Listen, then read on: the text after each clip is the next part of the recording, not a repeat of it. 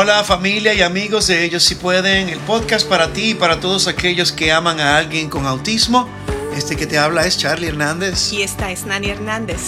Y el tema de hoy en Ellos Si Pueden es un tema que muchos padres eh, generalmente se rascan la cabeza. ¿Cómo vamos a manejar esto? Sí.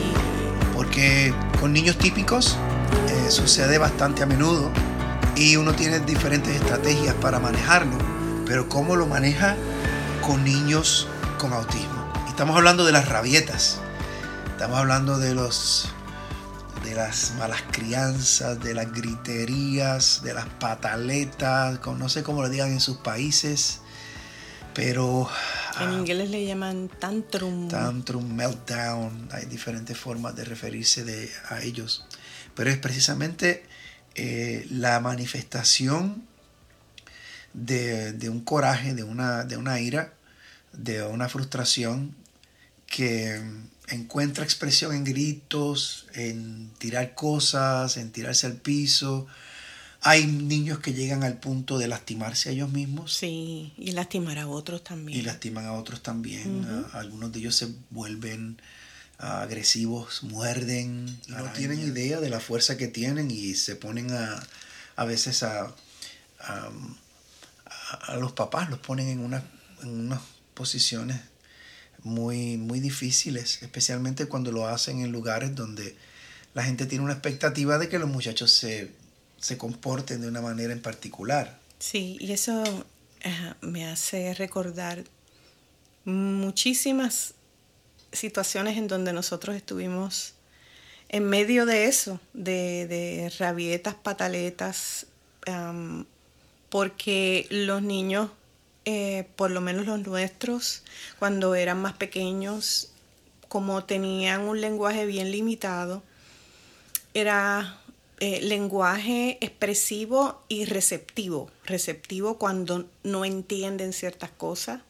que uno les dice y expresivo, pues definitivamente las palabras. Pero entonces al ellos tener un, límite tan, tan grande, la manera de la frustración era esa, era, era gritar, era eh, pataletear.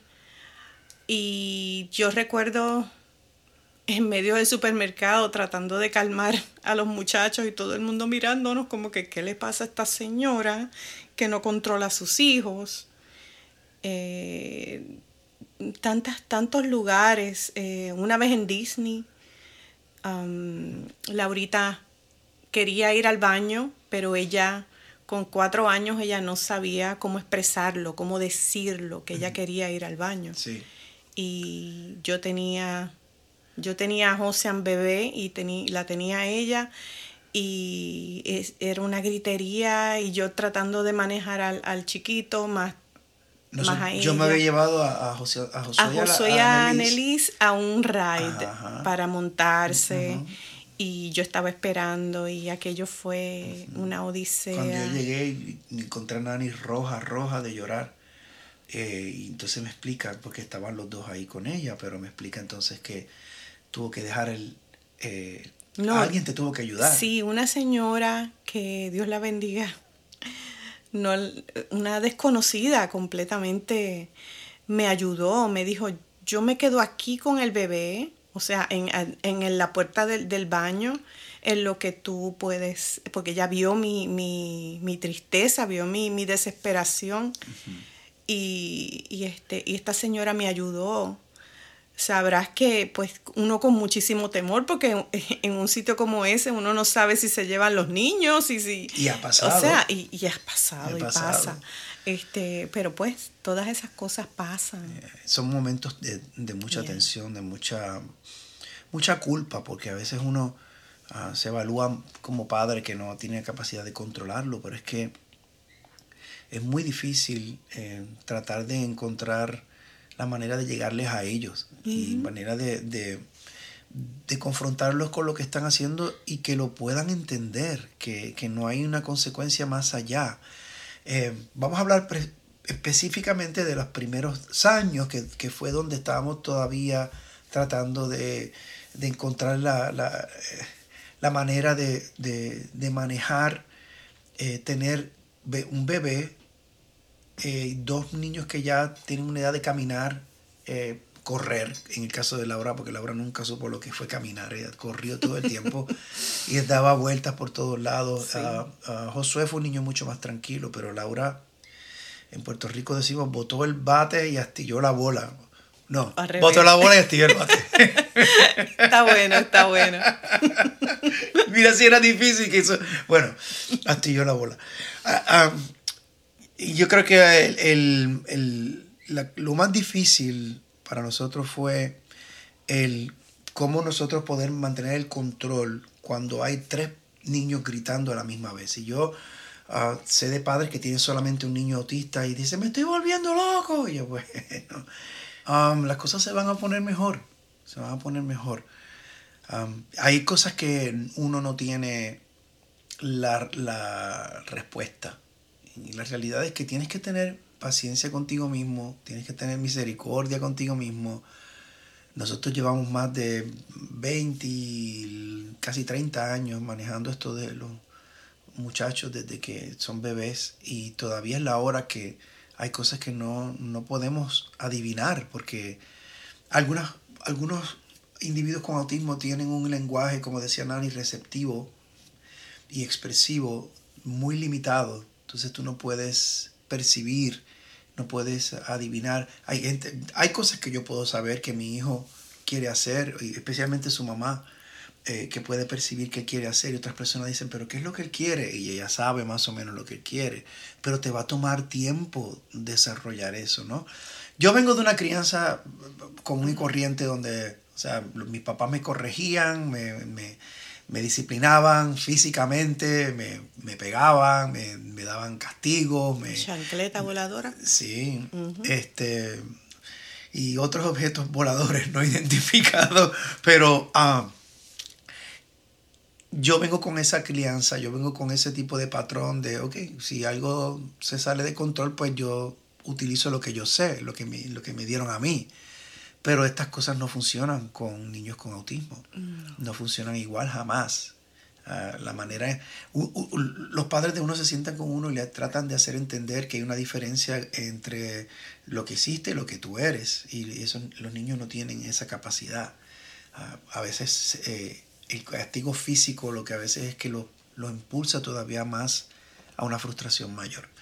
Tú estabas leyendo un blog los otros días eh, precisamente sobre experiencias de madres que estaban teniendo problemas con niños que tenían rabietas de esa clase. ¿Qué, fueron las cosas que estabas, los dos casos que viste que te llamaron la atención? Sí, me llamaron la atención dos casos. Eh, uno era de una mamá de, de un niño de cuatro años que lo lleva al parque y el niño pues estaba jugando y todo, pero de momento el niño pues dejó de jugar, se sentó, no quería hablar con nadie, no quería compartir, no quería mirar y de ahí pasó a una rabieta grandísima y su mamá lo tuvo que sacar prácticamente arrastrando del parque.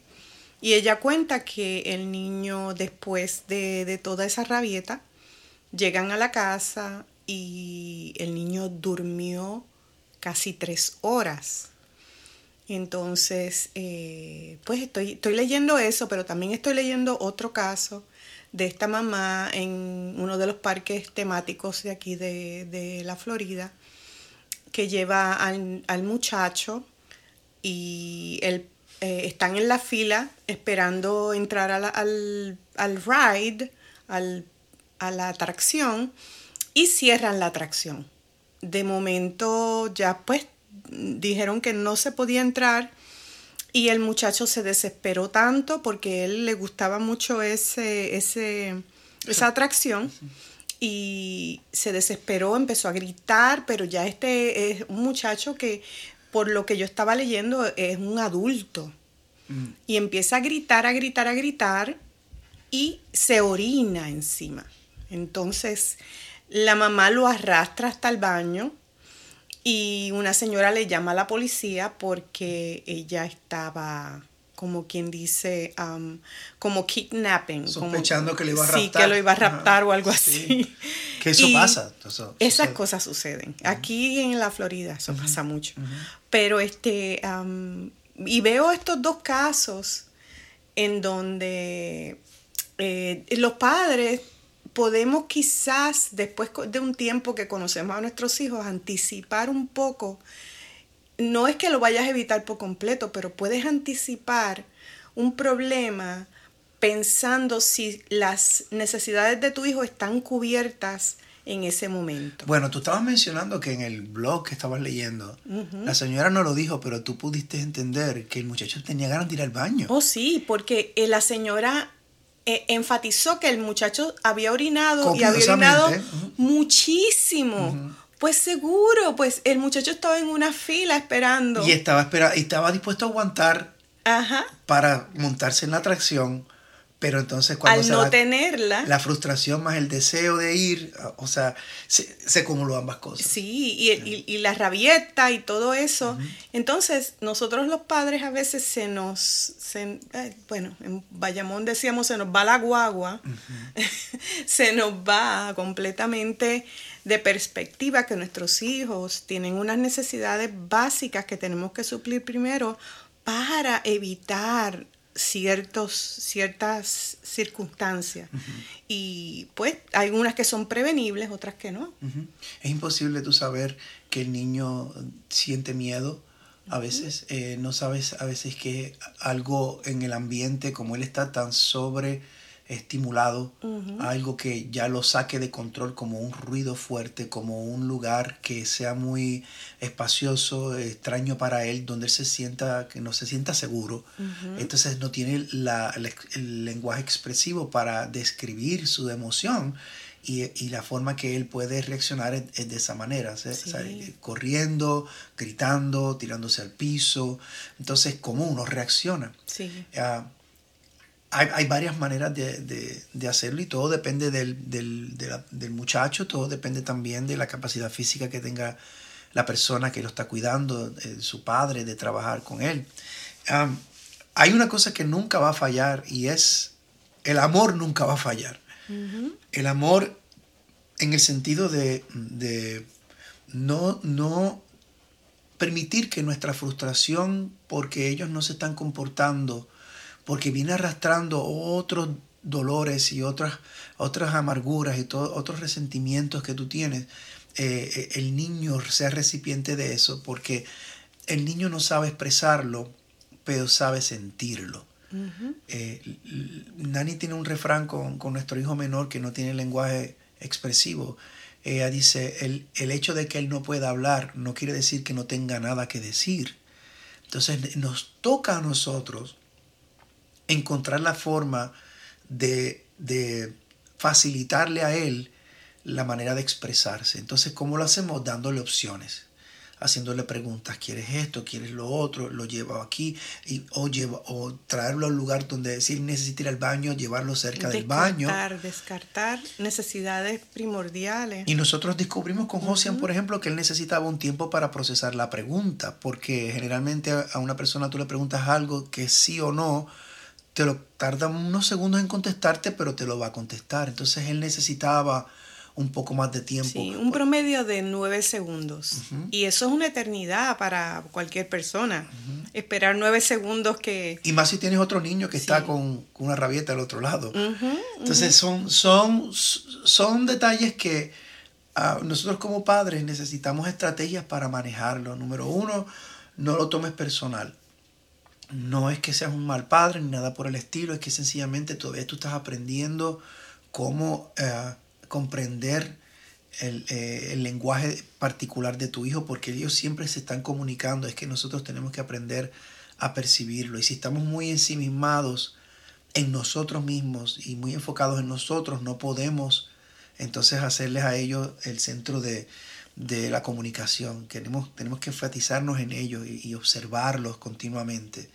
Ver las cosas que tienen, ah, que hacen buen efecto en ellos. Por ejemplo, refuerzos eh, que generalmente son comidas, pueden ser galletas, pueden ser lo que le gusta a tu hijo, puede ser un juguete en particular. En el caso de, nuestros hijos, eh, tanto Laurita como Josian, eh, el agua los calmaba. Y nosotros ya lo sabíamos, lo íbamos descubriendo, íbamos viendo que llevar, darles un bañito tibio, con, ¿verdad? y poco a poco, música, le poníamos música. Eso lo iba, lo iba bajando de, esa... Y la música funcionó tan bien que Laura canta, que le gusta mucho la música.